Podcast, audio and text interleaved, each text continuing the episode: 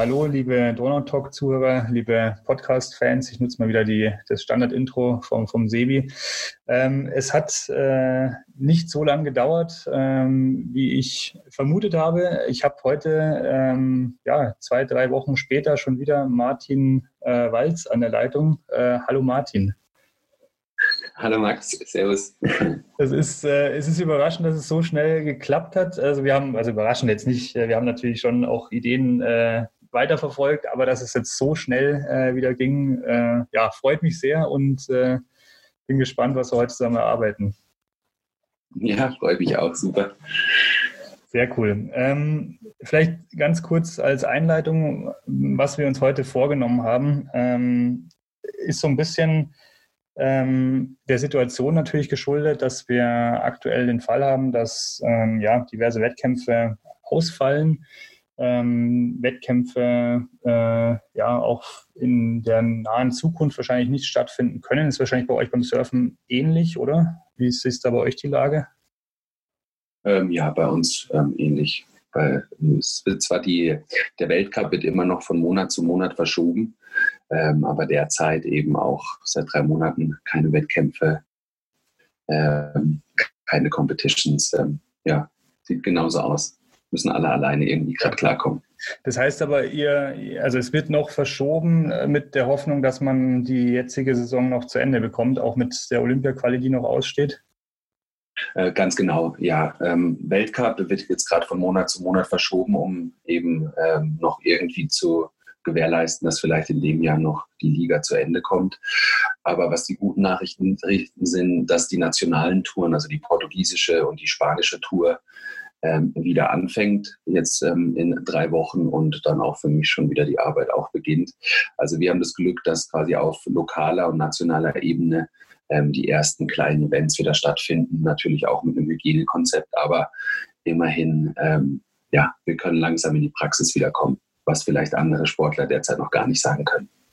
Wie ist die Reisesituation bei euch? Weil das ist ja bei euch natürlich immer das Thema, dann zu den Wettkämpfen auch zu kommen. Wie gehen die Athleten damit um? Sagen die, okay, machen wir? Oder gibt es da auch schon jetzt eher Zurückhaltung, dass man sagt, naja, muss es in diesem Jahr jetzt überhaupt noch sein, in, zu Wettkämpfen zu reisen?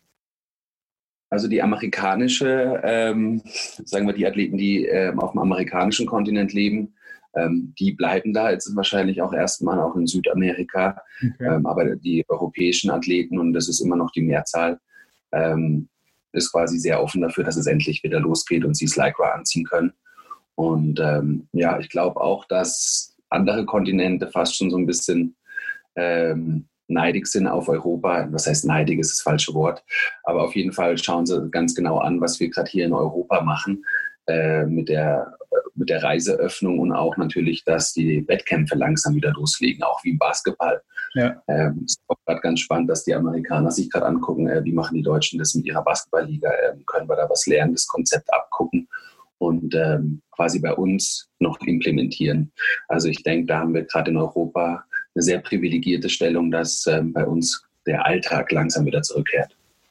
Das stimmt auf jeden Fall. Ähm, ja, cooles Beispiel mit dem Basketball habe ich persönlich jetzt gar nicht mitbekommen, ähm, dass da die, die Amerikaner so ein bisschen auf die, die deutsche Liga schielen. Äh, sehr spannend auf jeden Fall.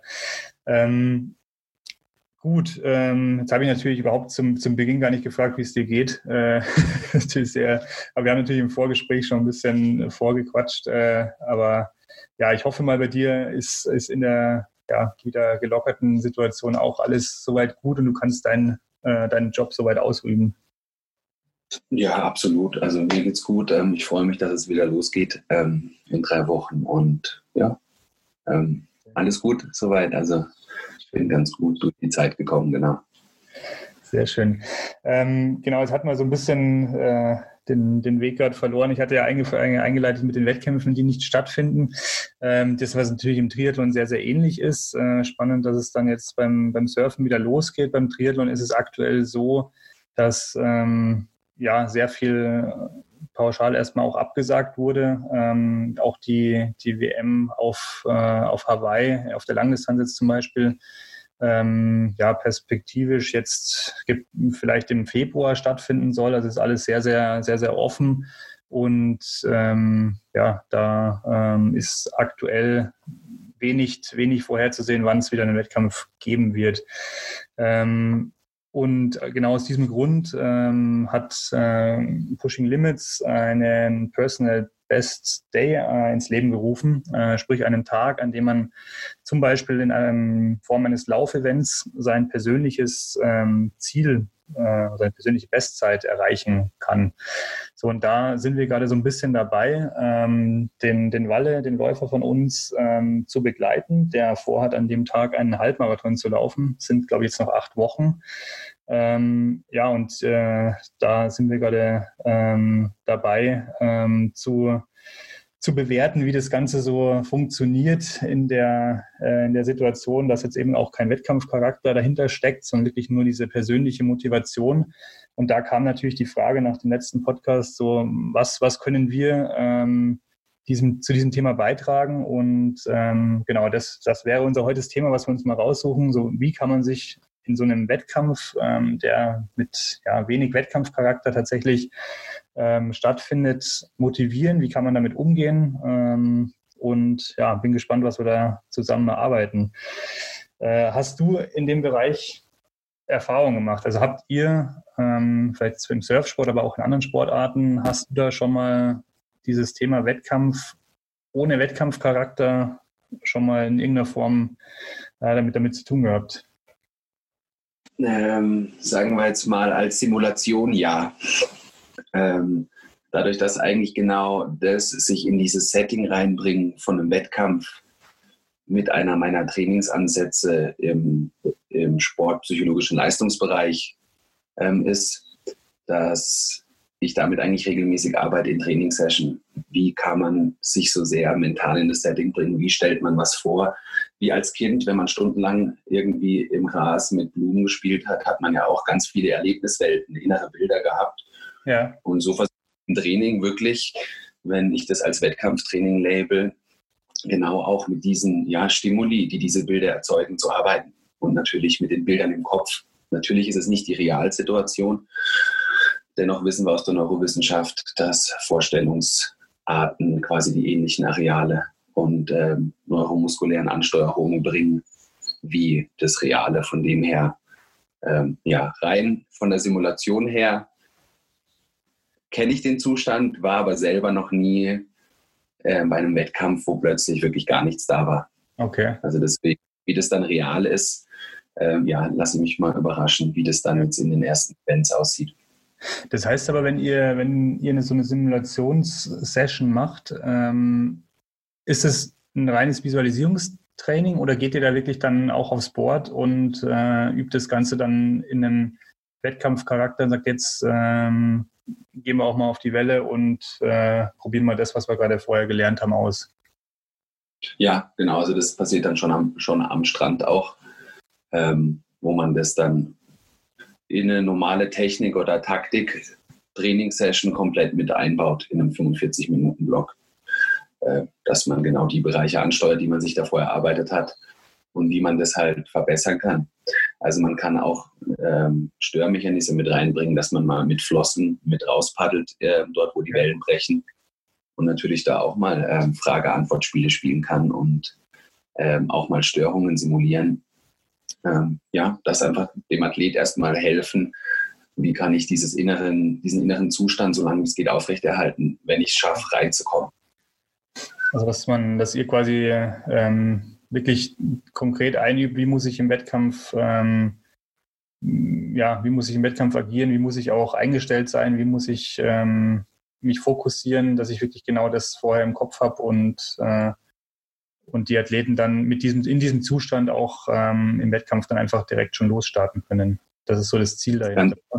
Ja, genau, ganz genau. Ganz genau. Vielleicht eine, eine, Frage jetzt. Wir haben ja immer so ein bisschen die, die Differenz zwischen den Sportarten.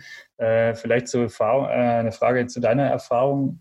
Wie, wie ist denn generell so ein, so ein Surf-Wettkampf äh, für einen Athleten zu sehen? Weil ich kann mir vorstellen, ähm, man ist da im Motivationsbereich ja sowieso schon viel, viel stärker ähm, nur so auf, auf, auf sich auch bezogen. Also jetzt im Vergleich vielleicht zu einem, einem Triathlon, wo ich ähm, ich, jetzt gehe ich mal jetzt von der Langdistanz weg, aber vielleicht in einem äh, olympischen Distanzrennen, ähm, ja, viel in der Gruppe gefahren wird, wo ja wirklich da ähm, sehr viel ähm, direkter Kontakt zu den Kontrahenten auch ist. Das ist ja bei euch überhaupt nicht so. Wie, wie siehst du da so den Unterschied generell in der, in der Motivationsvorbereitung in so einen Wettkampf zu gehen, weil man ja eigentlich immer auf sich allein gestellt ist?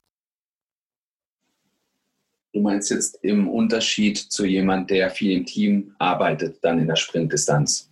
Ja, genau. Oder halt, also ich, ich versuche mir das gerade so vorzustellen, wenn ich jetzt also im Wettkampfcharakter bin, dann, dann heizt mich das ja auch so ein bisschen an im Triathlon, wenn ich weiß, okay, da da ist ein Ausreißversuch oder ich muss irgendwie beim Laufen in der Gruppe dranbleiben und so weiter. Das ist ja was, wo man im Wettkampf selber eine ganz andere Motivation hat, als wenn man jetzt nur äh, in Anführungsstrichen da auf, einem, auf die nächste Welle wartet, sage ich mal. Ja. Ähm, ja, es ist ein Riesenunterschied, würde ich sagen. Ähm, Im Surfen ist man schon allein da draußen in dem Sinn. Klar, man hat seine ähm, Gegner, also ähm, drei andere, die zusammen in einem Heat von 20 Minuten sind. Ja. Und äh, man muss sozusagen, also man kann sich vorstellen, der Ozean ist wie der Dealer beim Blackjack oder beim, oder beim Poker. Ja? Okay. Das heißt, äh, der Dealer sendet immer Wellen in einem mal rhythmisch, mal unrhythmisch. Aber es gibt auf jeden Fall immer die besten Wellen in den 20 Minuten. So, und jetzt ist die Frage, welche Karte ziehe ich und wie spiele ich die Karte gut aus? Weil es kann eben sein mit dem Priority-System, dass man, dass jetzt plötzlich die vierte Welle die beste Welle ist in ja. so einem Wellenset. Und aber man kann sie nicht nehmen, weil man keine Priority hat. Dann, halt, dann hat man irgendwo taktisch mal eine falsche Karte gezogen und musste sich dann wieder quasi hinten einreihen, was natürlich einen ähnlichen Druck auch erzeugen kann, wie jetzt im Triathlon auch eine Gruppe reißt aus, ja. Aber 20 Minuten sind so kurz und du willst den Heat taktisch dominieren. Also es hat auch dann viel mit quasi, welchen Zug ziehe ich, welche äh, Möglichkeiten kann ich nutzen, um überhaupt erstmal die beste Welle zu bekommen, um dann natürlich erstmal die Performance ab, abrufen zu können auf der Welle. Und wenn die Welle das halt nicht hergibt, dann, ähm, ja, dann kann man der beste Surfer der Welt sein, aber kann vielleicht nicht eben einen hohen Score rausholen, was eine größere Welle vielleicht ähm, geliefert hätte. Und ähm, ja, das, wenn man das jetzt quasi in einem 20-Minuten-Ding komprimiert hat, ähm, dann ist man so darauf, auf diese taktischen Sachen darauf zu achten, wirklich die besten Wellen zu nehmen, auf den besten Set-Wellen zu sein, die radikalsten Manöver abzu, abzurufen. Und das natürlich davor, wenn man sieht, wie der Heat davor war von einem Teamkollegen oder von einem Gegner, ähm, und dann man sieht, wie gut die Wellen sind, dann ist es natürlich ein sehr hoher Motivationsfaktor. Und dann quasi sich die klassischen Kopfhörer aufsetzen und reinzoomen und schon mal die Welle mental absurfen. Und genau den Rhythmus, wie eben der Dealer gerade die Karten sozusagen ausgibt. Weil es kann auch sein, man sieht 20 Minuten die perfektesten Wellen brechen und dann ist sein Heat dran und dann äh, ist mal kurz so eine kleine Pause und dann natürlich auch nicht da reinzukommen, klar, jetzt passiert mir das schon wieder, jetzt kommt keine Setwelle. Ja. Und in diesen ganzen Gedankengängen plötzlich fehlt so viel mentale Aufmerksamkeit und Energie für die Aufmerksamkeit, dass man plötzlich genau die Millisekunden verpasst, wenn einer plötzlich um einen rumpaddelt und die bessere Setwelle schnappt. Okay. Also man muss wirklich sehr wachsam und aufmerksam sein. Ja, spannend. Ähm, jetzt hast du aber gerade angesprochen, dass also man im Vorfeld dann schon die anderen Läufe sieht und man ja auch dann, weil ich hatte jetzt gedacht, im Vorfeld ist da schon ein größerer Unterschied, dass man irgendwie für sich dann da am Strand steht und wartet. Ich habe es noch nie live gesehen und dann sagt, okay, ähm, ich gehe jetzt da raus und ähm, muss in der Situation das Beste rausholen. So, das muss ich beim Triathlon auch, aber da hat man ja dann direkt, bevor man dann äh, startet, hat man dann ja vielleicht von der Motivation her so die Möglichkeit zu sagen, okay, ich, äh, ich will heute in dem Feld von, von 50 Leuten einfach der Beste sein. Und man schaut nach links und rechts, hat so einfach einen, von vornherein schon mal die andere, eine andere Möglichkeit, sich zu motivieren. Ähm, aber jetzt hast du gesagt, das ist bei euch dann schon ähnlich, dass man sagt, okay, ich, äh, ich schaue, was, was macht der andere und ich will einfach am Ende dastehen so, und die, die geilste Welle dann äh, am Ende gehabt haben. Ist es dann schon so, dass man dann im Vorfeld von der Motivation ähm, sich dann auch viel rauszieht von den anderen? Oder ist man dann, wie du, weil das ist ein bisschen so der Konflikt. Auf der anderen Seite hast du erzählt, man ist sehr für sich und muss schauen, dass man da ähm, ja, im, in, in dem Moment eben ist, um diese Millisekunden nicht zu verpassen. Wie würdest du das einschätzen, diese, ähm, ja, dieses, dieses, diese Situation, dass man auf der einen Seite für sich sein muss, auf der anderen Seite trotzdem sich ja durch die Kontrahenten motivieren kann. Ganz genau, also das, das muss man eben auch rausfinden in einem Wettkampfzeitraum. Deswegen ist es immer sehr sinnvoll, einen Sportpsychologen auch an seinen Wettkämpfen dabei zu haben, weil er vielleicht mal genau die richtigen Fragen zu, äh, stellt, um eine Aufmerksamkeit auf was zu lenken. Entweder eine innere Aufmerksamkeit, welchen ja. Status habe ich gerade, wie geht es mir gerade, habe ich flache Atmung, ähm, zieht sich gerade der Bauch ein. Das ist ein Skifahrer, sagt es ähnlich, bevor im Start im, im, im, im Starthäuschen, ja.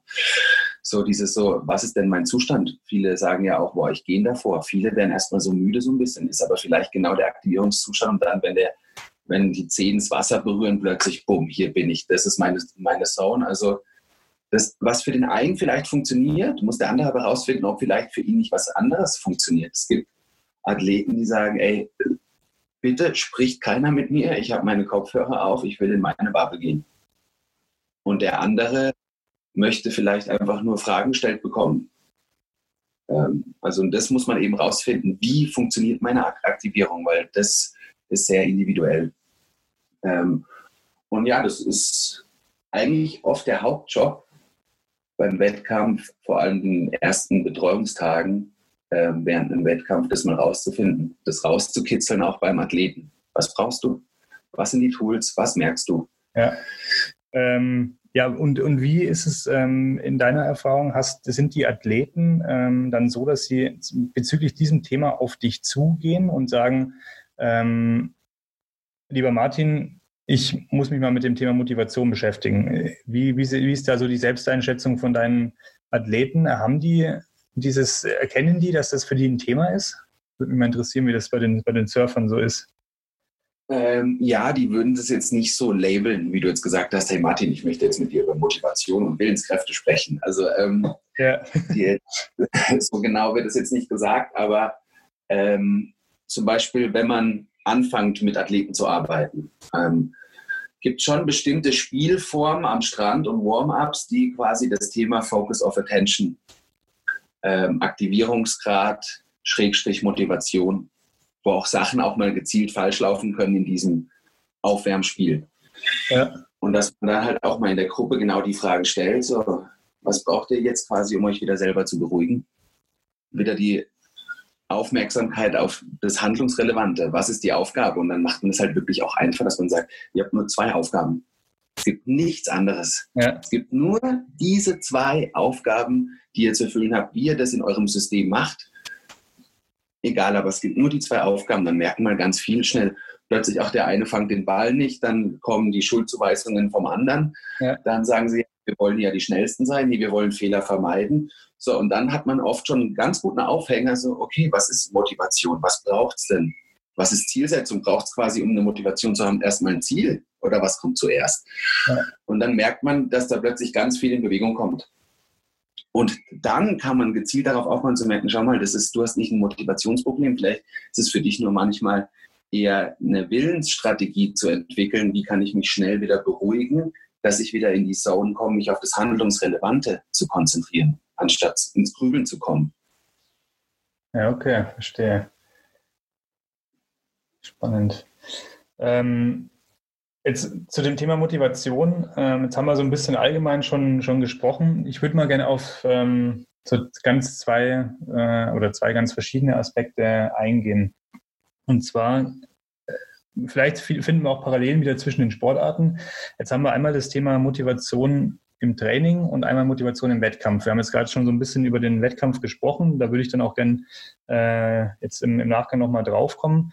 Aber jetzt so dieses äh, Thema Situation Training, ähm, habt ihr bestimmt auch so den Fall, irgendwie man, man steht irgendwie im Regen, äh, irgendwie ist es, es ist mal, mal kalt und nicht immer so dieses, was man aus dem Fernsehen kennt, irgendwie Sonnenuntergang und man äh, irgendwie alles cool und man nimmt noch die beste Welle mit, wo man sich auch mal denkt, okay, warum mache ich das Ganze eigentlich? Warum stehe ich jetzt hier rum? Warum mache ich nochmal die Krafteinheit und äh, tue mir das Ganze an?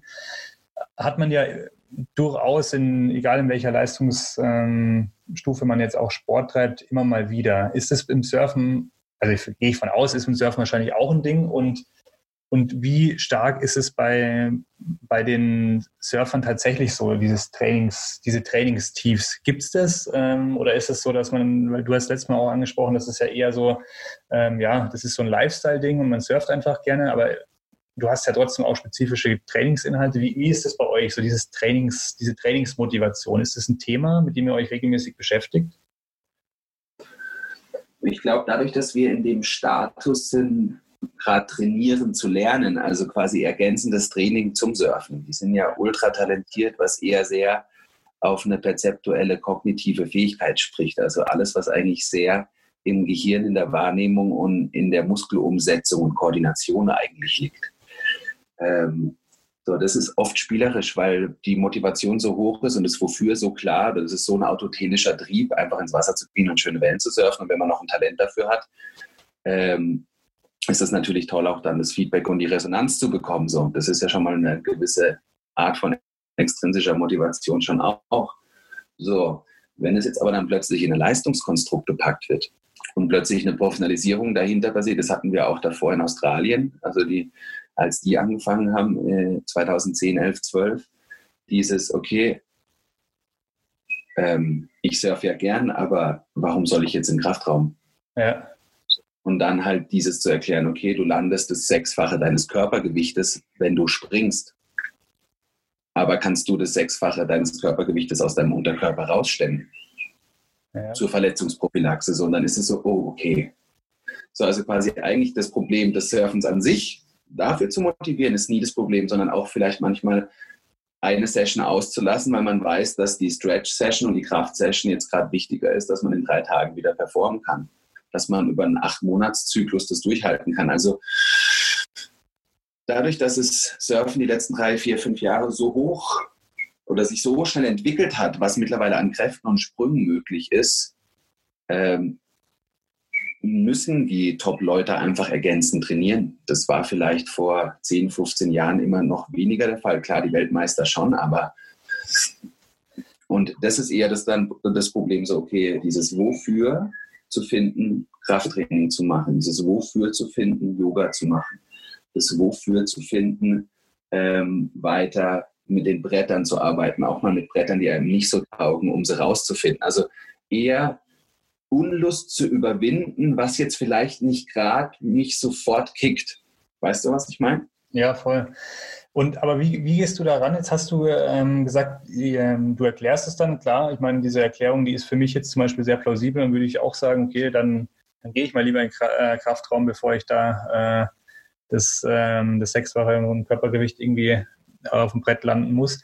Ähm, ist das so der, der Go-To-Ansatz oder ist es auch so, dass man, dass ihr da auch viel einfach so mit der langfristigen Vision und Zielstellung auch dann arbeitet. So war, ich meine, das ist ja auch immer dann das Begleitende, dass man Motivationstiefs auch schneller ähm, wieder in die andere Richtung drehen kann. Ist es, ist es eher, reicht es aus, bei euch zu erklären oder ist es dann auch nochmal eine Arbeit wirklich an der beispielsweise Vision und Zielsetzung? Nee, also es, es reicht überhaupt nicht aus, ähm, das okay. zu erklären. Das wird dann einmal kurz aufgenommen und ich glaube, das okay. kennen wir uns auch selber. So, ja, einmal gehört, aber also weißt du, auch so dieses innere, dieses innere Wishful Thinking, ja, passt schon, habe ich gehört, ich bin trotzdem der Beste. Okay. Ähm, das ist jetzt gar nicht negativ gemeint oder so, aber das ist halt einfach ganz normal menschlich. Ähm, deswegen, was ich nur sagen kann, aktualisieren, aktualisieren, aktualisieren alles mit dem Athleten mitmachen, mit ihm einüben, mit ihm helfen, eine Routine aufzubauen. Ja. Ähm, warum, ich meine, ist doch, warum zahlen Leute so viel für Personal Trainer, für so viel Coachings, äh, wenn man doch eigentlich das ganze Wissen im Netz hat, auf YouTube etc. Ja, aber dann müssten ja überall Millionen von Top-Triathleten, von Top-Skateboardern, von Top-Kletterern rauspoppen. Das, das Wissen liegt ja da. Ja. Aber jemanden zu haben, der mit, mit einem die Wege geht und vor allem die neuen Sachen ihm hilft zu implementieren. Zähneputzen haben wir ja auch nicht einfach so gelernt. Oh ja, Zähneputzen macht Sinn mit drei Jahren. So, das haben unsere Eltern mit uns wiederholt, wiederholt, wiederholt. Natürlich dann so eine Erfahrung wie eine heiße Herdplatte. Das ist direktes Feedback, macht man vielleicht kein zweites Mal. Das ist halt wie eine Verletzung. Wenn plötzlich deswegen sagt, naja, auch wenn Athleten aus einer Verletzung kommen und die kommen wirklich zurück zur Weltspitze, dass die alle fitter und besser funktionieren. Ja, aber weil sie vielleicht da gerade erst durch Reha, Physiotherapie mal das erste Mal so eine engmaschige Betreuung und nur mit seinen Zielen und Wünschen gearbeitet wird. Das macht ja ein Physiotherapeut genauso, der Athletiktrainer genauso. Ähm, selbst der Sportpsychotherapeut, ja, ähm, wenn es wirklich traumatische Verletzungen waren. Und plötzlich ist man mal ein halbes Jahr in der Trainingsbubble gewesen, wo die Menschen nur für einen da waren vielleicht. So, und das war vielleicht der allererste Schritt, dass jemand wirklich erst trainieren gelernt hat und davor nur ein Wishful Thinking gehabt hat, dass das schon alles so strukturiert war. Und wenn man das quasi mit einem Kader jetzt versucht, so oft wie es geht, auch Wiederholungen zu machen, zu aktivieren oder auch mal Analogien immer zu finden. Ich sage halt immer, ähm, es ist mir mit 23 auch nicht einfach gefallen, ähm, nach einem 24-Stunden-Dienst nochmal den zwölften Einsatz beim Notarztdienst nochmal irgendwo jemand, der sich eine Überdosis gesetzt hat, aus einer Toilette zu ziehen. Aber es ist meine Aufgabe und meine Pflicht. Und es war auch nicht immer einfach. Und so ist es als Athlet auch, vor allem wenn man Kaderathlet ist. Man ist privilegiert, man kriegt Geld. Und das dann auch in diesem Framing zu machen. Und das muss aber halt einfach wiederholt werden in der Schule. Und das ist, glaube ich, der Prozess, der halt wichtig ist. Ja, okay. Ähm, jetzt habt ihr ähm, diesen, ich sag mal, diesen Luxus, dass jetzt bei jeder Trainingseinheit, sage ich mal, dann auch jemand dabei ist. Aber wie ist es jetzt aktuell zum Beispiel? Jetzt ist es ja so, die Athleten sind wieder verteilt, ihr habt jetzt kein Trainingslager. Ähm, machst du das dann über, auch über Zoom, Skype oder wie auch immer, dass, dass du dann mit den Athleten sprichst und genau diese ähm, Motivation für die, für die Trainingseinheiten, ähm, die zusätzlichen dann aufrechterhältst? Oder wie gehst du da aktuell jetzt mit um? Ja, genau. Ähm, also dadurch, dass natürlich schon eine Vertrauensbasis da ist, wenn man schon ein Jahr oder eineinhalb zusammen viel gearbeitet, bereist und trainiert hat, ähm, dass man halt auch einfach dann normale menschliche Gespräche führen kann über Zoom und dann eben Termine ausmacht. So, wie geht's denn gerade? So, wo fällt es dir gerade schwer zu motivieren? Ähm, man kann ja dann auch wirklich vom Individual Performance Profiling, was man irgendwann mal in einem Trainingslager erarbeitet hat, bis hin wieder sein Zielsetzungstrainingsbuch rauszuholen ja. wieder zu schauen, welche Ressourcen habe ich denn schon mal definiert. Also man vergisst es ja auch oft manchmal in dem Trott oder auch vielleicht das erste Mal die Erfahrung zu machen, oh, mir geht's irgendwie seit Tagen, bin ich so ein bisschen depressiv verstimmt und dann fragt man nachher, wie war so dein Alltag? Oh, ich bin halt dann morgens nicht von Instagram weg und lag dann nur auf der Couch und habe mir Netflix ja. Dass dann kein Dopamin oder Serotonin im Kopf kann, äh, kommen kann, vor allem bei Sportlern, die das Environment ja gewöhnt sind, und dadurch auch nicht irgendwie angenehme Gefühle oder äh, Motivation, also ist ja mit Neurotransmitter genauso. Also, ah ja, und dann kommt das Feedback auch ganz schnell. Na klar, ein 18-Jähriger oder eine 18-Jährige merkt dann erstmal, ah ja, wenn ich mir einfach jeden Tag morgens aufstehe, zum Beispiel mein Bett mache, immer als dumme Routine, direkt auf die Yogamatte gehe und es einfach mal nur, ohne mal das zu hinterfragen, einfach mal zu machen und einfach mal durchschnaufen, weil man sich eh als Ziel gesetzt hat und plötzlich sagen ganz viele, oh krass, sobald ich was tue, fühle ich mich abends besser, bin ich so unruhig, bin ich so gelangweilt, bin ich so gereizt.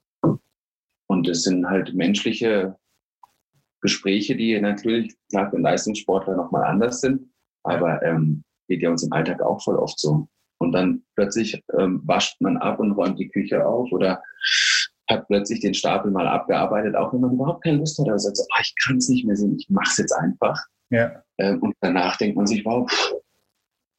Und das ist natürlich auch wieder eine Technik, die man nutzen kann. So, okay, es ist wirklich nur die eine Stunde Arbeit.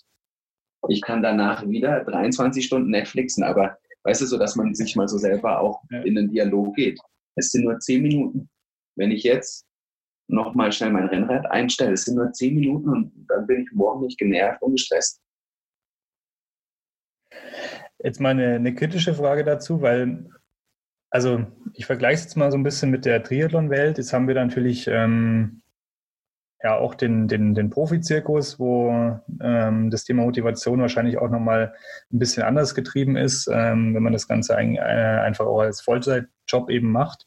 Jetzt haben wir in dem Bereich aber auch ganz viele ähm, Altersklassenathleten, die dann im ja, wie, wie soll man es bezeichnen, ambitionierten Hobbybereich einfach den Sport betreiben ähm, und natürlich mit ähnlichen ja, Motivationstiefs dann auch zu kämpfen haben. Also ganz oft ist es dann auch zu hören, so, gerade im Winter, wenn man weiß, okay, in der Früh ist es dunkel, abends ist es dunkel, so wieso quäle ich mich jetzt irgendwie in der Früh zum Schwimmen ähm, und abends vielleicht noch mal eine Stunde laufen und bin dann quasi, ähm, ja, habe zwar zwei Trainingseinheiten gemacht, aber habe quasi äh, nur, äh, nur in der Arbeit aus dem Fenster des Tageslicht gesehen. So, da kommt ja auch im Hobbybereich ganz oft so diese Frage, warum tue ich mir das an? Da hat man natürlich jetzt nicht ähm, ja, nicht, nicht immer den, den Luxus, auch einen, einen Sportpsychologen zu haben, mit dem man das Ganze in Dialogen auch ähm, bearbeitet und erarbeitet. Ähm, was ist denn da deine Empfehlung? Also würdest du da sagen, jemand, so jemand braucht aus, im Hobbybereich dann dafür einen, einen, einen Sportpsychologen oder jemand, der mit ihm da den nächsten Schritt geht? Oder sagst du, naja, ist nicht sein Job, dann ist es halt so, dass man mal ein Motivationstief hat und dann halt mal vielleicht ein, zwei Wochen das Training schleifen lässt. Also letztendlich, wenn jemand einen guten Freund und Trainingspartner hat, dann kann man das eigentlich auch von seinem Freund und Trainingspartner dann auch erwarten, dass er, dass der genauso mal einen Spiegel vorhalten kann. Okay. Zum Beispiel. Und eben auch das Gespräch suchen. Also wenn es, wenn, wenn es chronisch wird, dann sollte man auf jeden Fall einfach mal mit Freunden und Trainingspartnern reden. Ja. Ähm, die einem vielleicht auch helfen, wieder sein Wofür zu definieren. Und das ist, glaube ich, der Kern der Geschichte. Dieses sich mal selber hinzusetzen und, zu und niederzuschreiben, wofür mache ich das? Ja. So, also das hat was wie eine gewisse Art von Trainingstagebuch, aber vielleicht eher eine emotionale Seite, dieses sich mal hinsetzen und mit sich beschäftigen, von seinen Emotionen, von seinen Gedanken in die Hand hinein, äh, über den Bleistift aufs Papier und das mal lesen.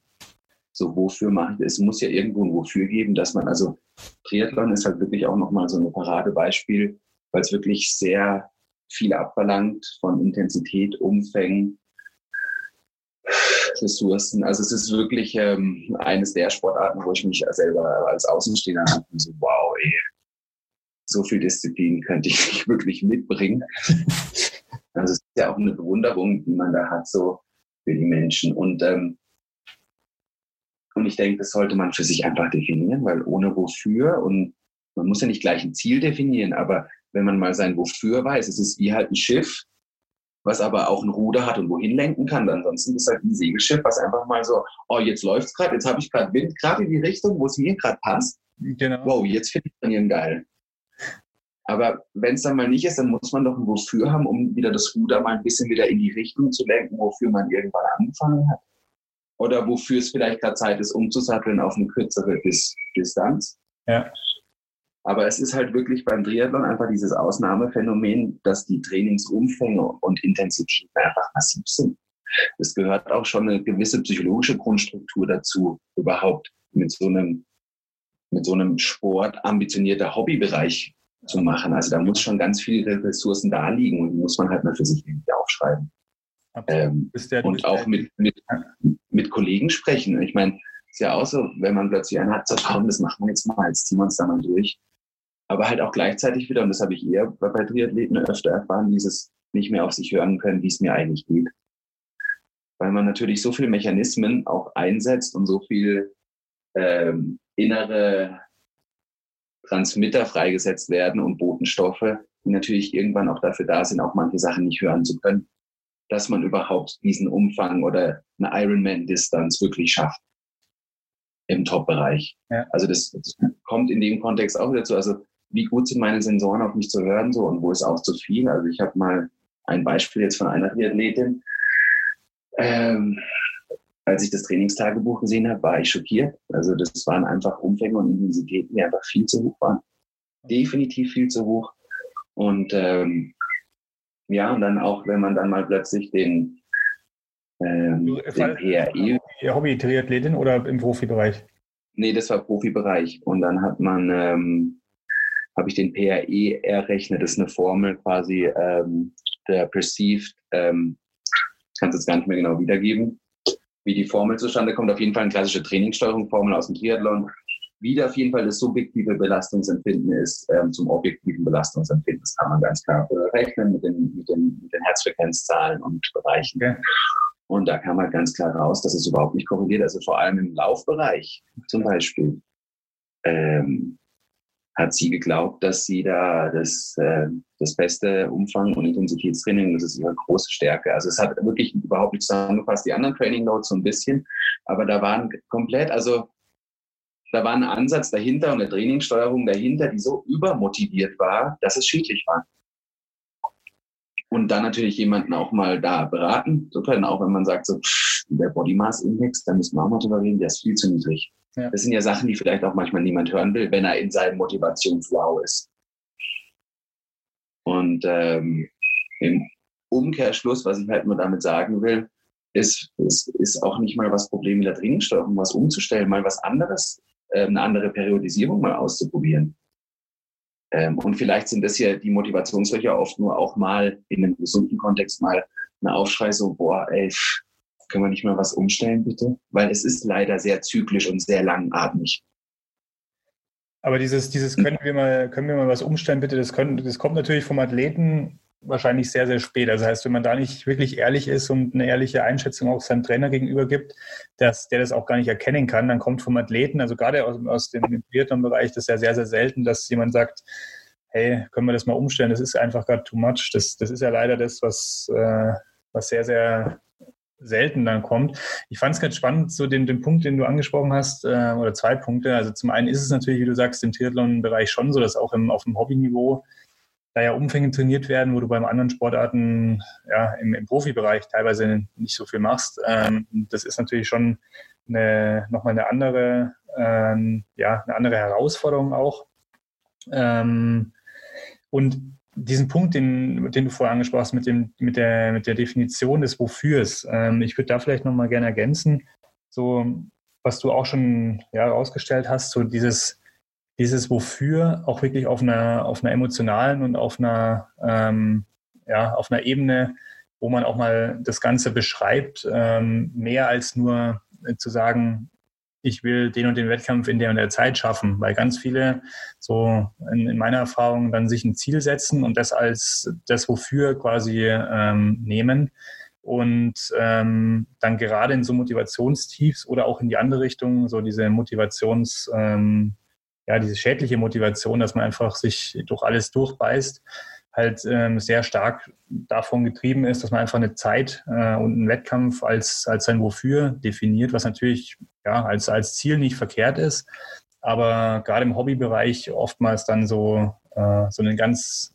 schädlichen inneren Druck auch erzeugt. Also das, ähm, das glaube ich, ist wirklich was, wo, wo man sehr für sich auch ohne einen Sportpsychologen arbeiten kann, einfach mal hinzusetzen, so ähm, natürlich die Empfehlung, äh, das Ganze mit einem Sportpsychologen zu machen, einfach weil man auch so ein bisschen gechallenged wird. Aber ich glaube, ähm, das, das kann man und sollte man mal machen, dass man einfach ja, sich da, sich da hinsetzt und sagt, okay, ich habe einen Wettkampf, klar, aber das eigentliche wofür so und äh, was will ich eigentlich damit zeigen? Will ich mir da selber was beweisen? Wenn man da mal ehrlich mit sich selbst ist, da kommt dann schon sehr viel raus, wo man dann vielleicht diesen unnötigen Druck einfach auch wieder wegnehmen kann. Und dann vielleicht ja. auch das Motivationstief im Winter gar nicht hat, weil man sagt, mei, heute ist, heute ist es dunkel ich, und ich bin müde, ich gehe heute mal in der Früh nicht zum Schwimmen. Was ja dann auch auf dem Niveau nicht schlimm ist. Also ähm, klar, das ist natürlich für den Trainer, der denkt sich dann immer, oh, wieso hat er das nicht gemacht? Aber dann muss man halt auch wieder ja, ehrlich sein und sagen, okay, was, was bringt es denn wirklich? Und ähm, ist es vielleicht von der Lebensqualität besser, einfach dieses Training wegzulassen? Ja, bin, also bin ich absolut bei dir. Und ich finde auch in diesem, in diesem Wort wofür, also viele fragen ja, was ist dein Warum? Das Warum ist was ganz anderes als das Wofür, weil das Wofür ja. ist quasi, wohin gebe ich meine Hingabe auch oder was ist, ist ein, ein Wofür ist was ganz anderes als ein Warum, weil ein Warum kann man beantworten, ja, weil man es halt so machen muss und weil es halt so verlangt wird oder, aber ein Wofür hat was sehr mit sich zu tun. Ähm, deswegen finde ich das Wofür-Wort einfach ein viel viel treffenderer Ausdruck als ein Warum, weil ein Warum kann auch nicht mehr die Zeit erreichen. Ja, aber wenn das wofür auch ist, den Stoke zu spüren danach, ähm, wenn das wofür ist, ähm, dass man danach endlich wieder mal wieder eine Pastaschlacht machen kann oder die Saison ist vorbei und man kann auch mal wieder pünktlich. Also es gibt so viel Wofürs, was man finden kann für sich, was quasi in der gleichen Zielstellung dahinter steckt. Nur es hat viel mehr Sinnlichkeit, ja. würde ich jetzt fast sagen. Ja. Ja, auf jeden Fall. Also das ist eine, bin ich, ja, würde ich, kann ich jedem nur ähm, nahelegen, dieses, diese Übung mal zu machen. Ähm, da kann man sich auch sehr viel selbst auferlegten Druck einfach auch nehmen. Ähm, und ja, wie, wie, siehst du das? Weil ich jetzt äh, gerade so ein bisschen äh, ja, äh, scherzhaft auch gesagt habe, aber siehst du dieses, diese Arbeit oder diese, diese Übung mit einem Sportpsychologen als wertvoller oder sagst du, naja, also eigentlich das kann jeder für sich machen, braucht man eigentlich niemanden als Begleitung. Das kommt immer auf die Vertrauensbasis und Beziehungsebene an. Also das kann, ähm, und wenn man es mit sich selber im Kämmerchen macht und weil man eher eine introvertiert, also was heißt introvertiert, aber eher das mit sich gern mal erarbeiten möchte, weil man auch vielleicht so ein kleiner selber so ein Seelenforscher ist, ja, dann ja. kann man sagen so, okay, was macht das mit mir? Und wenn man aber, ähm, ja, mal der Trainer, das ist halt auch sowas, wofür macht es denn der Trainer? Vielleicht hat der Trainer ja ein ganz anderes Wofür seines Trainings mit dir als dein Wofür, warum du das Training mit dem Trainer machst. Also da kommen ja auch, vielleicht kann man auch dadurch Verständigung viel besser finden.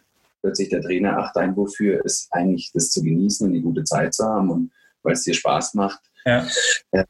das dreimal im Jahr zu machen. Ah, okay, ja gut, dann muss ich mich nicht mehr so viel aufregen, wenn du halt jetzt bei dem Trainingstagebuch mal ein paar Einheiten nicht gemacht hast. So, und das ist bei uns das Gleiche, wenn das wofür ist. Ich will das jetzt mal mitnehmen, weil ich ein bisschen Talent hatte. Und aber ich will in zwei Jahren auf die Uni gehen, dann ist, dann verlange ich natürlich, oder dann kann man anders miteinander reden und andere Zielstellungen fürs Training und das Wofür dann darin finden. Ja. Das ist ein spannender Aspekt, den habe ich, ähm, habe ich jetzt da jetzt äh, noch nicht in der, in der Form bedacht, einfach auch mal, wirklich auch mal mit dem Trainer das Wofür einfach mal abzugleichen. Das ist ein guter Punkt, der, wenn man, wenn man sein, wenn man mit seinem eigenen sicher ist ähm, und seinem eigenen Wofür wirklich ähm, gut dasteht, dass man sagt, da, da gehe ich jetzt mal auf den Trainer zu und man gleicht das mal ab, weil vielleicht ist es ja, wie du sagst, vielleicht kommt da ja auch ein, ein Konflikt zustande, der dann irgendwie sich, sich über die Zeit einfach ähm, durchzieht. Ja. Ja, und dann kann auch plötzlich sich was wieder komplett in Luft auflösen und Probleme, die davor lang ein Problem waren, vielleicht gar nicht mehr sind. Ja. Weil das ist halt, das hat auch immer wieder diesen eigenen Unsicherheiten zu überwinden. Also das ist ja immer was mit sich selber beschäftigen. Dann das Wofür es ist ja oft auch einfacher, als mal ein bisschen zu kranken und auch so dieses, oh ja, mei. Ähm, ja, also so ein bisschen so in seinem Scheißefluss quasi aufzugehen und da so ein bisschen so, oh, ich möchte mich jetzt aufregen. Ähm, ist ja manchmal auch einfacher, als jetzt zu sagen, okay, jetzt möchte ich mich mal gezielt mit mir selber beschäftigen. Also man sollte da auch ehrlich mit sich sein oder auch ein Sportpsychologe oder Trainer sollte da ehrlich sein. Ähm, wir haben so viele Wishful Thinkings da dabei, dass es halt ja immer kontextabhängig ist für viele Sachen, aber halt, wenn man das will, sollte man einfach das mal hinsetzen, sich mal selber ein bisschen da hinterfragen, weil das ganz viel mit dem Motiv und der Motivation zu tun hat. Wohin möchte ich denn wandern? Ja ist ja die Bewegung nach vorne. Ja, wohin möchte ich gehen? Also wenn man sich damit nicht beschäftigen will, dann ja, dann ist eh schon das Kind vielleicht in den Brunnen gefallen und man sollte dann gleich mit dem Leistungssport aufhören. Das stimmt, ja. Aber ähm, genau. Aber man sollte das, das klingt oft einfach, wenn man das jetzt mal so bespricht, auch das wofür, aber die Worte beschreiben nicht auch, auf wie vielen emotionalen Ebenen sowas passieren kann. Auch mit Vorerfahrungen und ähm, Träumen zerplatzen. Also da ist ja auch Leistungssport ist manchmal eine hohe Emotionalität, da auch im Hobbybereich. Ich meine, wir kennen uns alle noch als Kinder, wenn im Tennis was nicht gelaufen ist oder irgendwie im Sport man immer gern der Beste sein wollte und dann nicht, wie oft, also gibt es ja auch die Videoaufnahmen, wie oft man dann vielleicht geheult hat und drei Tage nicht mehr mit seinen Freunden geredet hat. Also das ist ja menschlich. Ja, absolut. Ich kann mich noch erinnern, ich war damals, äh, bevor ich dann in den Schwimmsport äh, gegangen bin, war ich äh, Fußballtorwart. Und das war für mich die Hölle, wenn ich ein Tor kassiert habe. So, dass, dass es war ein unhaltbarer Schuss war, das, das konnte ich ja damals noch gar nicht einordnen. Für mich war halt klar, ja. eine Aufgabe, ich muss, muss, den Ball halten und egal wie der da reingekommen ist, äh, das war halt für mich die Hölle. Also es war Drama, wenn da, äh, wenn dann da ein Gegentor war. Ähm, bin ich bei dir. Du, das kann man auch jetzt ganz spannend, ähm, wenn man die Dokumentation über Schweinsteiger gerade anschaut, mit Felix ja. Neureuter beim Skifahren damals. Das sind, das sind ja, das sind halt auch Emotionsstrukturen, die man braucht für einen Leistungssport. Kelly, Kelly Slater und Tiger Woods, jetzt auch Leistungssport bezogen, die wollten immer ein Team sein. Also das sind schon die Charaktere, die man hat, aber da merkt man auch, und das ist vielleicht auch ein Ansatz, gerade weil du auch eben wie du als Kind dich erinnern kannst und wie die Welt da auch untergeht. das sind alles auch Ressourcen und innere Bilder, die man nutzen kann. Ja. Wieder als also ich sage zu meinen Athleten oft, und die Resonanz kam auch ein paar Mal so, dieses, hey, findet euer inneres Kind da drin. Wie ihr gesagt habt, oh, noch zehnmal will ich das schaffen. Wenn man mit einem Ball sagt, oh, zehnmal will ich da hinten rein, rein, reintreffen. Und dieses kleine innere Kind, dieses, ah, jetzt mache ich noch das fünfmal und stell mir noch irgendwas dabei vor und oh, ich bin jetzt der große Held. Genau das ist der Ansatz, wie man diese inneren Bilder dann auch erzeugen kann. Und äh, ja, da sehen wir, wenn das als Kind so emotional beladen war, das sind ja Sachen, die wir nutzen können. Das war ja schon mal da. Ja. What wire together, fire together. Ja. Und das sind alles Ressourcen, die da sind. Oft liegen sie halt nur da und man nutzt sie nicht. Die jetzt genau dieses das konkret umzusetzen, was, was wäre so deine Empfehlung ähm, jetzt genau, wenn man das mal ähm, dieses Wofür nochmal heranzieht? Ähm, bist du dann eher, so sagst, einfach aufschreiben reicht oder dass du sagst, ähm, ähm, man nachdem man es aufgeschrieben hat, kann man es noch mit, mit Beispielen belegen, mit äh, Emotionalität aufladen. Was sind so da deine Tipps, wie man da am besten vorgeht, auch einfach in der, Prakt äh, in der Praxis? Ja, also ähm, was ich oft in den, in den Einzelgesprächen und Sessions auch erfahren habe, war, dass da ganz viele Bilder da sind und ganz viele Emotionalitäten, auch mit Farben. Man kann das sogar, wenn jemand vorher Tänzer war oder Tänzerin oder dazu eine Affinität hat, dann lassen das vielleicht sogar tanzen, wenn das mit einer Emotion behaftet ist. Also das muss schon erlebt werden auch. Und ähm, ähm, was ich ganz spannend war, fand, war eine Geschichte von Oliver Kahn, wie er im Wildparkstadion ähm, beim KSC damals noch als Junior, immer wenn die Profispiele waren, daneben auf dem Trainingsplatz mit einem Spätzle Elfmeterschießen geübt hat und ja. bestimmte Angriffe. Und das richtig, das Licht noch aus dem Wildparkstadion mit aufgesogen hat, der Sound und hat da richtig gelebt, wie das ist, wenn er dann mal da steht und das sind natürlich Emotionen und Gefühle, wenn man die schafft, mit zu implementieren und zu nutzen gezielt, wenn man auch mal in seine Zone kommen will. Das ist natürlich für eine Trainingsmotivation extrem wichtig, weil du hast ja vorhin das angesprochen, Trainingsmotivation versus Wettkampfmotivation. Im Training musst du dich selber motivieren. Wenn du nicht die Show hast, wenn du nicht gerade die Anerkennung hast, wenn nicht tausend ähm, ähm, Fotografen irgendwo stehen, und da nutzen diese Bilder. Und das kann ich eben, wenn das wofür klar ist, auch das erinnern, wie man oft, welches Heil man immer nutzen konnte in seinem Sport oder als Kind, wenn man schon früh angefangen hat, so, oh, krass, als Kind habe ich immer zehnmal, will ich jetzt maximal das machen. Und das hat mir zum Beispiel die gute Vorhand im Tennis als Profi oder als Junior gebracht. Also nutze ich das doch, wie ich das damals schon immer exploriert, so dieses Inner Child, immer was spannend finden, sich in Spiele reindenken. Ist oft besser, als einfach nur Sachen abzureißen ja. weil es emotionaler belegt ist und dadurch codet man natürlich im Gehirn und auch in seinem ganzen Organismus viel mehr. Das stimmt. Jetzt habe ich. Gibt es auch ein tolles Buch von Gerhard Hüther, ähm, Die Kraft der inneren Bilder oder die Macht der inneren Bilder. Ähm, Neurobiologe. Also jetzt, du kommst ja eher aus, aus der Neurowissenschaft. Genau. Ähm, auf jeden Fall in die Links mit rein, dass da die, die Zuhörer auch mal äh, draufgreifen können. Ähm, Jetzt vielleicht als Überleitung, weil ich das ganz gut fand, so diese Bilder, jetzt hat man die und man nutzt die vielleicht, ähm, ja, jetzt in der, wieder in der Story von Oliver Kahn, so das, äh, um, um sich selbst über ins Training zu tragen und durchs Training zu tragen und auch zu motivieren. Ähm, jetzt gehen wir nochmal auf den zweiten Block, so auf dieses Thema Wettkampfmotivation. Jetzt hatten wir da auch schon ein bisschen was angesprochen ähm, ein paar Sachen ähm, dementsprechend auch schon, schon behandelt. Aber wenn man es mal jetzt von zwei Aspekten betrachtet, also ich habe einmal so dieses Thema Motivation ähm, vor dem Wettkampf, also sprich, ich, ähm, das, was du angesprochen hast, ich begebe mich so in eine gewisse, gewisse Stimmung, ich muss mich, äh, ich muss wirklich auf den Moment ähm, wach sein, mein Ding abliefern können. Und auf der anderen Seite so dieses Thema ähm, Motivation die, im Wettkampf, vielleicht so auch Richtung Ende des Wettkampfs, ich weiß nicht, wie es beim Surfen ist. So, jetzt hat man irgendwie äh, in den, den dritten Heat vor sich und man hat, oder ich weiß nicht, wie das dann bei euch aussieht, aber auf jeden Fall, man ist. Genau so, du hast es super beschrieben, alles gut, genau weitermachen. Ja. Äh, genau, man ist dann im dritten Heat, äh, man hat schon ähm, ja, viel geleistet, auch körperlich, ist so an dem Punkt, wo man sagt, okay, also irgendwie meine Beine zittern, ich, äh, ich bin absolut am Limit. Ähm, so da das, diesen letzten, ähm, Aspekt noch rauszuholen. Ist ja so ein bisschen dann nochmal eine andere Art der Motivation als so vor dem Wettkampf. Ich glaube, vor dem Wettkampf, da hatten wir jetzt schon ähm, ganz gut ähm, gesprochen. Und ich, äh, ich glaube auch, wenn man dieses Wofür und dieses Bild, was man dann eben dann aufgeladen hat, dann auch nutzt, äh, ist es natürlich was, was auch einen in den Wettkampf mit, mit reinträgt. Ähm, Gibt es da noch was, was du ergänzen würdest? So wie kann man davor ähm, sich dann wirklich. Genau, das ist auch, finde ich, ähm, eigentlich eine super spannende Frage, genau, weil jetzt geht es ein bisschen tiefer in die Motivationsschichten. Ähm, genau dieses dann aufrecht erhalten. Und da kommen wir ja Richtung, wo wir auch mit unseren Athleten arbeiten, Richtung Weltspitze. Ja. Ähm, das ist ja wirklich dann in dem Bereich Weltspitze, ähm, dieses, wenn eh schon alle saugut sind, wo es dann wirklich die, das ausmacht, wie sehr fokussiere ich mich, wie lange kann ich die Motivation halten. Ähm, und es ist aber im Hobbybereich ähnlich.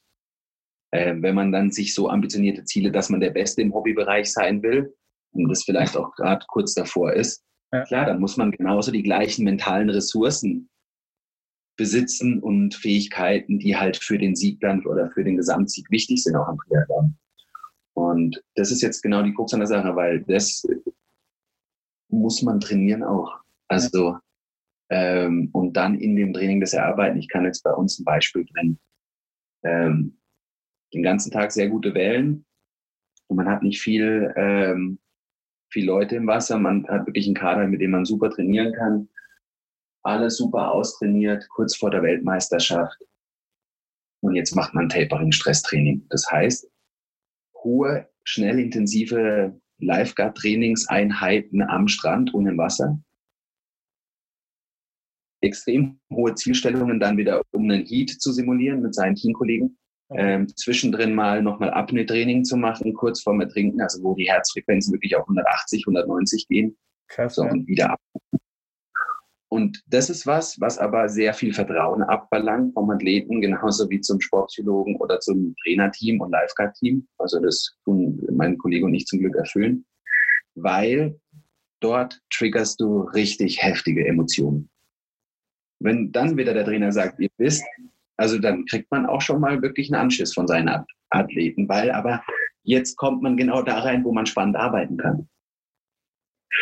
So, weil natürlich auch, wenn erstmal so man wird angefaucht, dann man kann es ja gut vorbereitet sagen, okay, ihr werdet heute an eure Grenzen kommen, ihr werdet mal auch einen Schreier fahren lassen. Ähm, aber dann so und wieder abrufen und so, super gemacht. So, und was hat dir jetzt geholfen, hier in der Zone zu bleiben? Ja. Und dann kommt man an Zustände, die man auch als der zweite Wind, den hat schon Nietzsche beschrieben, the second wind, ja. ähm, reinkommt, wo plötzlich ein Feedback kommt, boah, ich habe nicht gewusst, woher diese Energie plötzlich kommt. Obwohl die schon zehn Heats gesurft haben, zigtausend Burpees am Strand entlang gesprungen sind, ähm, Kilometer geschwommen sind, Apnoe-Training wieder zurück aufs Brett und die gleichen Manöver, wie sie in einer Weltmeisterschaft abrufen müssen. Aber eine Weltmeisterschaft dauert halt zwölf, zwölf Tage. Du hast die heftigsten Gegner, du hast ganz viele, viele, viele Runden. So, und dann kann man sowas in einem Training mal komplett mit diesem Labeling, Stresstraining, Performing Under Pressure, ähm, Interference-Training, ähm, ja, ähm, Fatigue-Training, weil man dann auch psychologisch natürlich an tiefere Schichten kommt, weil da kommen Sachen raus, wo man so, oh, okay, krass, das war jetzt sehr harsch und aggressiv und so, komm, okay, ja, aber ich bin jetzt vielleicht der Opponent im Wasser, der genau jetzt dich nur foppen will, weil er merkt, dass du dich nicht mehr konzentrieren kannst, weil du müde bist, weil dein Ego depleted ist, also Ego Depletion nennt man dieses Phänomen, wenn auch wirklich die Ressource mental, die Motivation nochmal hochzufahren, einfach nicht mehr da ist. Es ist entleert, aber das Muskel ist trainierbar, also man muss es vorbereiten, erarbeiten wieder mit dem Athleten. So, was macht es mit mir? Und das verfestigt halt genau dann sowas, dass man immer mehr in der Lage ist, dann auch mal in einem in einem Halbfinale und es saugt so viel Energie im Team. Das ist Wahnsinn, wenn man mit Athleten durch Halbfinale, Finale geht, weil du wirklich alles so und dafür haben wir gearbeitet und kannst. Und dann muss man die Bilder aus dem Training nämlich hoch, hochladen. Genau.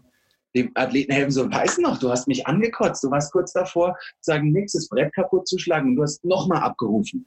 Ja. Willkommen in der Situation und dann so, und dann kommt ja auch eine Selbstwirksamkeit irgendwann. Ja. Wo hat das schon mal geschafft? Und vor allem, wenn unsere Mädels mit den Jungs mittrainieren und mithalten können bei so einem Stresstraining. Das ist für die, das siehst du wirklich, wie, da ist die ganze Körperwahrnehmung anders, die stehen anders, die sind so wirklich, wow! Und genau das braucht man. Sonst wirst du kein Weltmeister, sonst wirst du es nicht. Das ist einfach so. Wenn man das nicht erarbeitet, trainiert und das sauber kombiniert und dann hilft dem Athleten diese, diese Erinnerungsspuren aufzubauen. Und da muss ich sagen, ist mein Kollege besser sogar als, als, als ich. Also Lou, Lou Whittaker schafft es als Coach, und ist auch ein sehr holistischer Coach, also nicht nur ein Trainer, sondern wirklich ein Coach, der ja sehr sportpsychologisch auch, wie wir zusammenarbeiten, ja, der wirklich das schafft, in dem Athleten genau dieses Feuer zu wecken. Und dann ist aber, was viel schlimmer ist, das Feuer wieder unter Kontrolle zu bekommen. Ja, genau. das ist dann nämlich genau das Schwierige. Deswegen würde ich jetzt sagen, bei uns funktioniert es sehr gut, aber da muss ich sagen, da lerne ich beim Lou auch ganz viel so, wie schafft man es genau, diese Erfahrungen mit dem Athleten hochzubringen und da wirklich das zum Leben bringen, weil das braucht man in einem Finale. Wenn du das erste Mal in einem Finale stehst, ähm, was Weltrelevanz hat, hör mir auf. Ja. genau. Und dann mehr, also du hast jetzt, ich habe jetzt auch viel Gänsehaut, weil ich gerade selber ganz viele innere Bilder hatte von vielen Erfahrungen der letzten eineinhalb Jahre. Und das spürt man da, das wirkt. Also ja, ich war jetzt da richtig nochmal mit dabei, als ich jetzt gerade das erzählt habe, muss ich ganz ehrlich sagen. Hat man, also das war auch hier auf der, auf der anderen Seite, kam tatsächlich auch so an. Ähm, deswegen ähm, ja, habe ich da auch äh, nicht unterbrochen, weil es einfach sehr, sehr spannend war, da zuzuhören.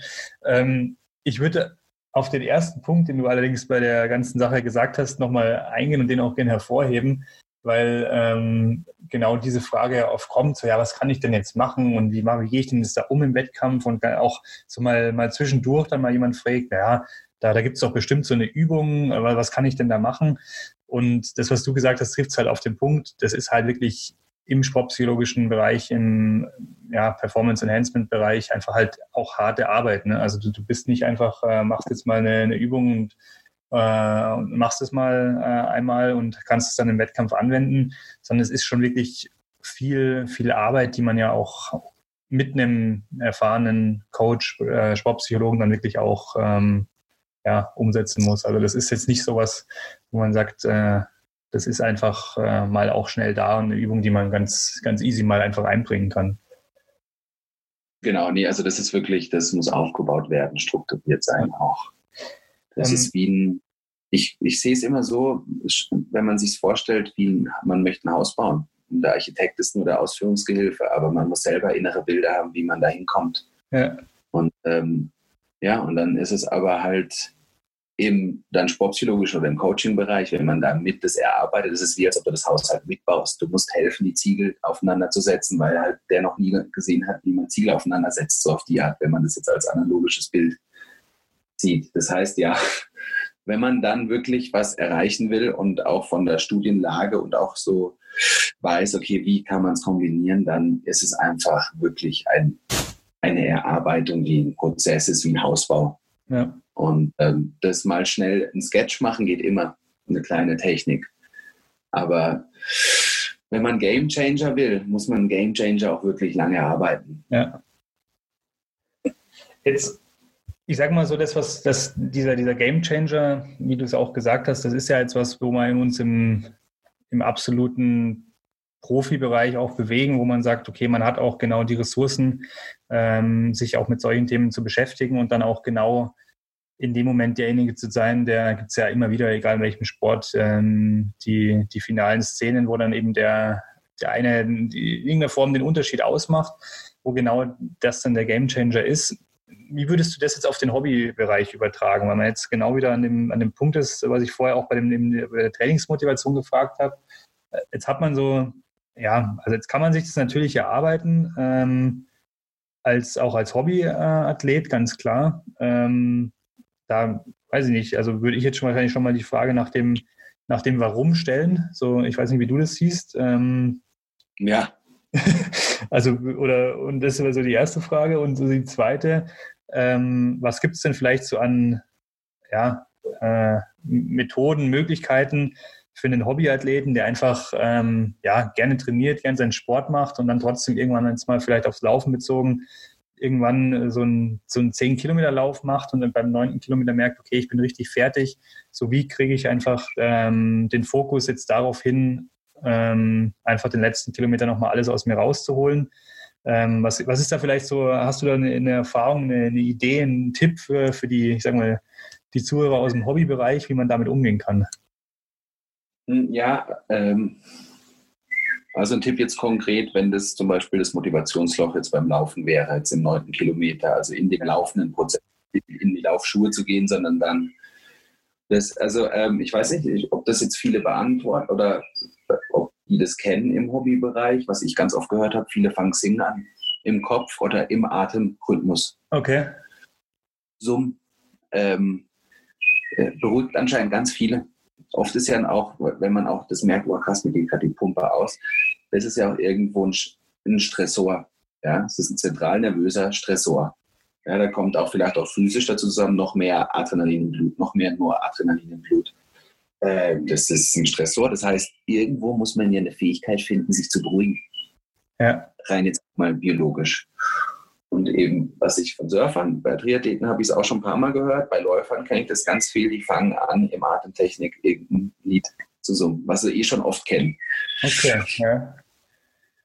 Ist eine Beruhigungsform. Es hat was mit Beruhigung zu tun. Sich in dem Moment zu beruhigen, ist der erste Schritt, um wieder einen Fokus auf was zu lenken.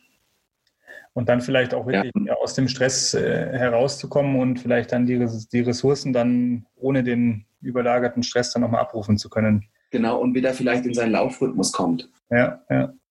Das ist ja oft ein Rhythmusding. Das ist ein dynamisches Ding.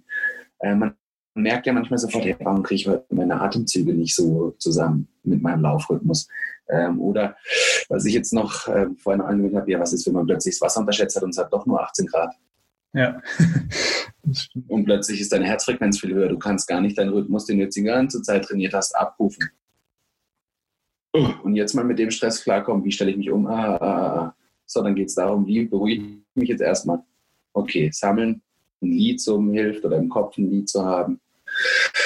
Ähm, manche sprechen mit sich selber. Ich zum Beispiel, ich persönlich kann es nicht so. Ich kann nicht so den inneren Dialog wirklich in Worten, aber ich kann es in Liedern. So. Ja wenn ich mit mir selber im Kopf spreche. Und das gilt halt wieder rauszufinden, was beruhigt da. Was sind meine Fähigkeiten, die ich vielleicht als Kind schon genutzt habe oder in meiner Juniorenzeit, wenn ich, weil das hat jeder Ausdauersportler. Jeder hat irgendwann schon mal, ah ja, und jetzt geht's wieder. Das ist, ähm, glaube ich, ein, ein sehr, eine sehr interessante Übung, weil ich kann mir jetzt, ich habe das gerade versucht, so ein bisschen mir vorzustellen, weil ich ja auch noch ein bisschen sportlich aktiv bin zumindest.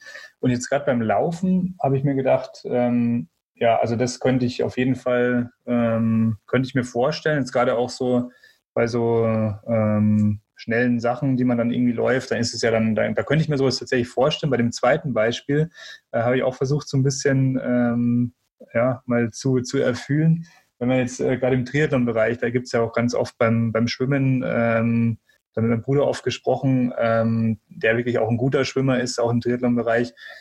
Ja, Situationen, wo man einfach, ob es jetzt das kalte Wasser ist oder man verstuckt sich und man komplett in Panik kommt. Also man hat diesen, diesen, äh, diesen Stressor, ähm, gar nicht die Leistung jetzt nicht abrufen zu können, sondern einfach so, okay, ich weiß jetzt, ich bin nicht mehr in meinem Takt, ich bin nicht, ich weiß nicht, wie oben und unten ist. Und ich glaube, da ist es dann schon wieder so, da musst du es halt auch echt trainieren, weil wenn du da als Sing anfängst, da kann ich mir vorstellen, ja, weiß ich nicht, das, da muss man wirklich auch äh, die Mut haben da und auch wissen, dass es das funktioniert. Äh, genau, also Stressintervention ist immer was, was vorbereitet werden muss und ja. trainiert werden muss. Man schickt keinen Feuerwehrmann frisch nach der Ausbildung in seinen ersten Einsatz ja. und schickt keinen Rettungsassistent, kein, es muss herangeführt werden. Auch ein gewisser, es ist ja ein Stimuli, es ist ja eine gewisse Art von Stimuli, die irgendwann halt so überreizt, dass es einen stresst. Und ich glaube, jeder Triathlet kennt es beim, beim Schwimmen oder man kriegt einen Ellenbogen ab. Ja, genau. Und genau diese wieder Umstellungsfähigkeit und Schnellberuhigung ist halt da eine wichtige Fähigkeit. Und dann hilft es einem nicht, wenn man halt einen Motivationstrainer da hat, der nur Chaka schreit und ja, du musst es nur wollen. Das hilft keinem Menschen. Aber wenn man jetzt mal das allein auf eine rein biophysiologische, psychologische Ebene runterbricht, ist es letztendlich irgendwo ein Stressor, und wir Menschen entwickeln immer Fähigkeiten, um Stress bewältigbar zu machen. Das heißt, man muss es halt irgendwie trainieren. Deswegen ist es cool, wenn man Trainingssession mal nicht nur mit, wie beim Kraft, mit Leg Day oder Oberkörper Day labelt, sondern auch mal Trainingssession genau mit solchen Namen labelt, dass man weiß, in, welchem, in welcher Überschrift trainiere ich denn jetzt gerade? Was möchte ich denn? Was ist die Zielstellung hier dahinter? Ja. Aber auf jeden Fall trotzdem eine Übung, die man, also ich glaube, einfacher obwohl es natürlich auch Arbeit ist, aber einfacher umsetzen kann, als jetzt das, ähm, diesen, diesen Game Changer, wie du ihn genannt hast, zu erarbeiten. Weil ich glaube, das ist nochmal ähm, was, wo da auch viel zusammengehört und das ein kleiner Teil davon ist, so mit diesen Sachen umzugehen. Aber ich glaube, dass genau, also dass man genau Spiele entwickelt für sich eben, wie, wie das funktioniert und was das mit einem macht. Also das, das kann man absolut machen. Das sind, weil man kann das selber mal, wenn man vielleicht mal einen Apnoe-Trainingskurs macht als Triathlet, vielleicht mal eine ganz spannende Sache. Ähm, drei Tage. Wenn man sich wundert, wie, wie viel geht an Leistungszuwachs im, in nur drei Tagen gezielten Training. Von wie lang kann ich meine Luft anhalten, wie schnell kann ich meinen Körper oxygenieren. Ähm, Big Web Surfer machen ja auch nicht anders. Klar, wenn du das erste Mal von Tom über, überrollt wirst, das erste Mal, dann gilt es, die Sachen abzurufen, die da waren, die du trainiert hast. Bei einem, der, der Navy SEAL wird auch irgendwann das erste Mal einen Einsatz haben. Ja, und dann gilt es darum, genau diese Ressourcen, die man sich erarbeitet und trainiert und bewusst gemacht hat und wieder automatisiert hat, also wieder ins Vergessene geraten ist, sondern dass es automatisch wird, dass man, wenn man plötzlich aus seinem Automatismus rausgeballert wird, sofort Techniken hat und schon eingeübt hat, dass man das sofort wieder ansteuern kann. Und das ist eine Grundregel, die Hebsche Regel. What wire together, fire together. Umso öfter ich diese nervöse Bahnung trainiert habe, umso stabiler kann ich die eventuell dann unter diesen Angst- und Stresssituationen abrufen. Ja, sehr, sehr, sehr spannender Ausflug. Ich habe jetzt gerade noch überlegt, ähm, vielleicht hast du noch irgendeinen coolen Link, äh, den wir den, den Zuhörern äh, reinpacken können, wo man sich mal mit dem Thema Ab, äh, Apnoe-Training beschäftigen kann. Vielleicht auch irgendwas bei, bei euch im Bereich, ähm, wo ihr sowas äh, oder wo du sowas anbietest, weil ich glaube, das, ja, also das ist für Triathleten auf jeden Fall was, wo ich äh, auch ähm, der festen Meinung bin, dass das auch wirklich was, äh, was, was hilft und auch eine, ja, eine coole, darüber hinaus auch eine coole Art und Weise ist, sich mit, selbst, mit, sich mit sich selbst zu beschäftigen, mit seinen eigenen Ängsten, weil ich glaube, da kommt sehr viel hoch, wenn man da, ähm, mhm. kann ich mir vorstellen. Ja. Nee, cool. Genau, aber es ist auch wieder ein Tool. Man trainiert seine Selbstwirksamkeit, man trainiert seine eigene Körperwahrnehmung, seine Atemreflexe ähm, die Achtsamkeit darauf, jetzt stresst mich was, jetzt komme ich aus meinem Atemrhythmus, jetzt habe ich das Gefühl, keinen Sauerstoff mehr zu bekommen. Und das kennt, glaube ich, jeder, der mit bei 18 Grad kaltem Wasser äh, mal zwei Ellenbogen richtig abbekommen hat und man überhaupt nicht in seinen Schwimmrhythmus gefunden hat. Ja. Also da geht doch jeder, also so kann ich es noch, als ich das so ein bisschen hobbymäßig auch noch gemacht habe, da geht doch jeder irgendwie am Rückstock erstmal kurz. Also ich, für mich ist es die Hölle. Also auch da wieder aus ja. der Erfahrung. Also ich bin da, ähm, obwohl ich auch wirklich vom Schwimmen komme, äh, wenn ja. ich in der Situation bin, ja, also ich muss da raus, ich muss nach rechts, ich bleibe wahrscheinlich, ich bin eher der Typ, der dann erstmal ähm, stehen bleibt und äh, sich sammeln muss. Ähm, was natürlich genau, und, ja. und das ist genau das Spannende. Das finde ich jetzt super, dass du genau das ansprichst. Und aber die Fähigkeit, dann nämlich reinzugehen und noch weiter reinzugehen ist ja vielleicht das, was ganz wichtig ist, um zu gewinnen auch, oder? Wie würdest du das einschätzen? Also das ist genau das, was ich, was ich, ähm, was ich auch sagen wollte. Ähm, also ich bin dann halt an so einem Punkt, ich, also das ist definitiv ähm, genau da noch reinzugehen. Das wäre genauso dieses, dieses, äh, diese paar Prozent, die dann eben fehlen, äh, wenn man halt eben nicht gewinnt. Ähm, und ich bin dann halt oft so, dass ich äh, ja, halt den Sport, ich glaube, da, das habe ich für mich ganz gut mittlerweile einordnen können, den Sport für mich halt mache, ähm, aus einem wirklich, ähm, ja, aus einem, aus einem Spaß heraus, aus einer Freude heraus und mir dann denke, also ganz ehrlich, also bevor ich mich da jetzt äh, in diese Situation, äh, das ja auch, oder auch in dieses Training begebe, dann mit so einer Situation umzugehen, ähm, da weiß ich nicht, da, da gehe ich lieber auf die Seite, ähm, verpasse die erste Schwimmgruppe ähm, und ja, äh, und sagt dann, okay, dann, dann war es halt der Wettkampf nicht. Wobei ich da auch dazu sagen muss, ähm, das hätte ich wahrscheinlich früher anders gemacht. Also vor, vor zwei, drei Jahren, als ich da beim Triathlon war, da, da habe ich dann natürlich in so einer Situation schon versucht, ähm, da wirklich dann dabei zu bleiben und äh, nach links, nach rechts atmen, Hauptsache irgendwie noch Luft bekommen, Hauptsache irgendwie nach vorne zu schauen und in der ersten Gruppe dabei zu bleiben, auch trotz so einer Situation. Und das ist dann, glaube ich, wirklich das, was den Unterschied ausmacht. Und ähm, wo es aber schon sehr viel Arbeit dann auch wieder kostet, einfach ähm, ja, in so einer Situation bereit dafür zu sein, auch dann noch tiefer in, die, in, diese, in diesen Schmerz, diese Unsicherheit einfach reinzugehen. Ganz genau. Und da, darum geht es darum, diesen Stimuli da reinzugehen, dieses auch Wollen, wofür wieder auch wichtig. Also das ist genau das, worum es eben gilt, um diese, ja, dann ist es ja auch ein Motivationsloch, irgendwann diese Löcher zu überwinden in dem ganzen Prozess, also ja. im Tun, nicht in der Handlungsplanung in dem Sinn, sondern im Tun. Und das ist halt Recentern, Recentern, Recentern ja. in solchen Momenten. Ja, sehr spannend. Ähm, ich habe jetzt ähnlich wie bei dem, was wir ähm, in der Trainingsmotivation angesprochen haben, jetzt dieselbe Frage nochmal bezüglich der, ähm, der Techniken, die wir jetzt gerade besprochen haben. Also mal diesen, diesen Stress ähm, wirklich auch ähm, einüben, diesen Stressfaktor. Wie kann ich damit umgehen? Ist es vielleicht das Lied, was ich singen kann? Gerade jetzt auch beim Laufen. Ähm, das ist ja was, was man im Training auch gut einbauen kann. Man hat ja auch viele schnelle Einheiten, wo man dann mal ans Limit kommt, wo man dann sagen kann, okay, wie gehe ich jetzt vielleicht damit um? Ist es da was, wo du sagst, ja, macht schon Sinn, das mit einem Sportpsychologen zu arbeiten oder kann eigentlich jeder so für sich machen? Also wenn er einen guten Trainingspartner hat, also ich bin äh, bei so Sachen immer ein Freund, dass man das zu zweit macht. Ja. ähm, ähm, das kann Trainer, kann äh, Trainingspartner, der Bruder, äh, Schwester sein. Ähm, man sagt so, ey, ich will was ausprobieren, ähm, ich habe ja. das mir so und so gedacht und ähm, genau. Beim Laufen ja oft auch jemand, wo ähm, dann mit dem Rad vielleicht begleitet. Ähm, ganz genau. Kenne ich ganz oft bei so, bei so Key-Einheiten, dass dann jemand einfach mit dem Rad mitfährt und so ein bisschen die mentale Krücke dann auch ist und dann vielleicht auch da derjenige sein kann, der diesen Part dann auch einnimmt. Ja. Ganz genau. Also du hast es auch, es ist ja Sportpsychologe, es gibt die, die saugut sind, dass man mit, die, mit denen einmal im Monat in der Praxis spricht, wie so ein Therapiesetting. Dann gibt es ähm, Sportpsychologen, die sehr mit Zielsetzungen nur arbeiten. Also, was heißt nur? Also, quasi jeder hat so seinen Arbeitsansatz. Also, deswegen meine ich eben, da brauchst du keinen Sportpsychologen dafür. Ja. Ich hatte halt das Glück, immer durch das Training, Coaching, dann auch noch eine Lifeguard-Ausbildung und eine Rettungsassistenten-Ausbildung zu haben und sehr viel in den Bereichen schon trainiert worden bin selber, äh, dass ich natürlich schnell transferieren kann. Deswegen, ähm, ja, ich kann nur sagen, kreativ sein, sich die Leute suchen, ähm, die da helfen können. Ich kann jedem, auch wenn ein, Triathlet viel reist oder sein Reisen für, also sein Hobby am Triathlon daran ist, dass man viel auch reisen kann, wenn man halt auch die finanziellen Ressourcen hat. Aber heute halt, gibt es auch ganz viele, die das als Motiv haben dass man halt sich auch mal in Australien oder in Hawaii oder eben ähm, ja in Europa kann man schon auch mal bei ein paar Lifeguarding-Clubs anfragt, so, ey, ich will bei euch mal mitmachen, mal neue Ideen entwickeln, so wie, wie trainieren denn Lifeguards?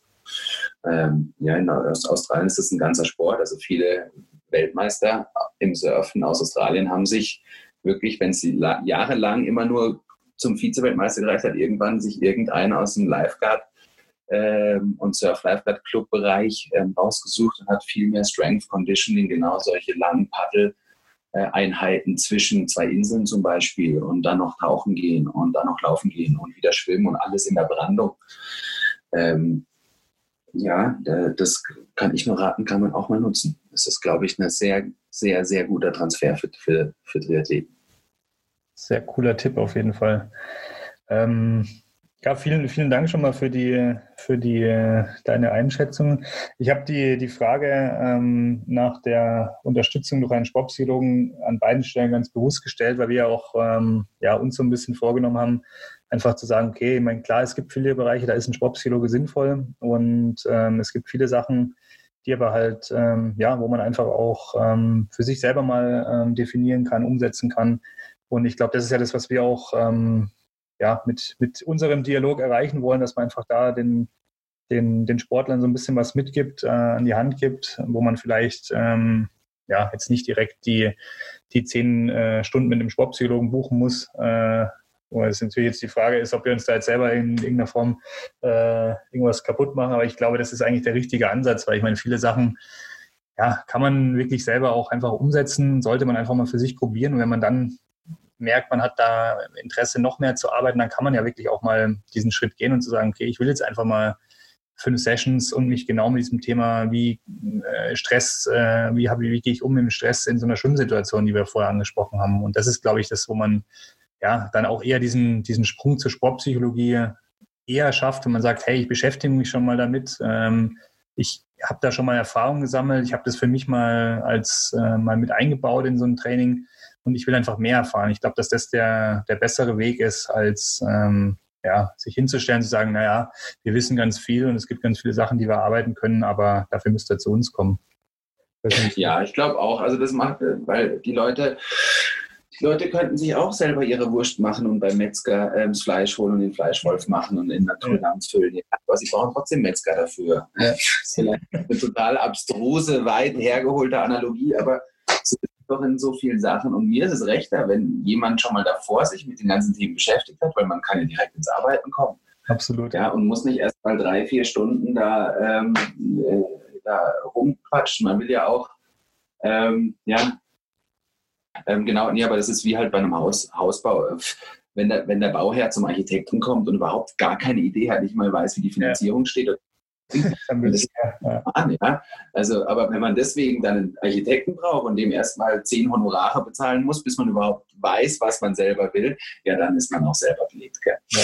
Und deswegen, ähm, deswegen ist es vielleicht, ja, ich finde es ist ganz wichtig, sich äh, erstmal Transparenz schaffen, so um was geht es denn hier eigentlich, was kann ich selber nutzen, wie kann ich was erfahren und wie kann ich mir dann gezielt mal einen Berater holen. Ja? Wenn man den Sportpsychologen wie einen Berater sieht oder einen Leistungsdiagnostiker, zu wissen, wann man den nämlich dazu holt, um sein eigenes Paket zu verfeinern. Und es liegt halt an einem selber, wie selbstdiszipliniert man ist. Aber ich kann auch, ähm, wenn es ist, dann auch 50 Tage am Stück komplett ähm, die ganze was weiß ich, den ganzen Makrozyklus oder Mesozyklus mit trainieren.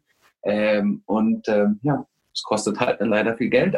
Also man kann das ja dann sparen, aber wenn man jemanden braucht, der einem hilft, sich selber zu helfen äh, und da nicht sein Schweinehund immer mal selber, dass sich selber die Menschen sucht, wie man zusammen trainieren kann, dann ja, dann ist es auch immer eine eigene Entscheidung, wie viel Geld man ausgibt oder zu wem man geht. Aber ich glaube auch, das Beste ist drüber reden, aber es wird, ja, wie gesagt, es wird den Metzger nicht ersetzen, nur wenn man weiß, wie Wurst gemacht wird. Absolut, ja.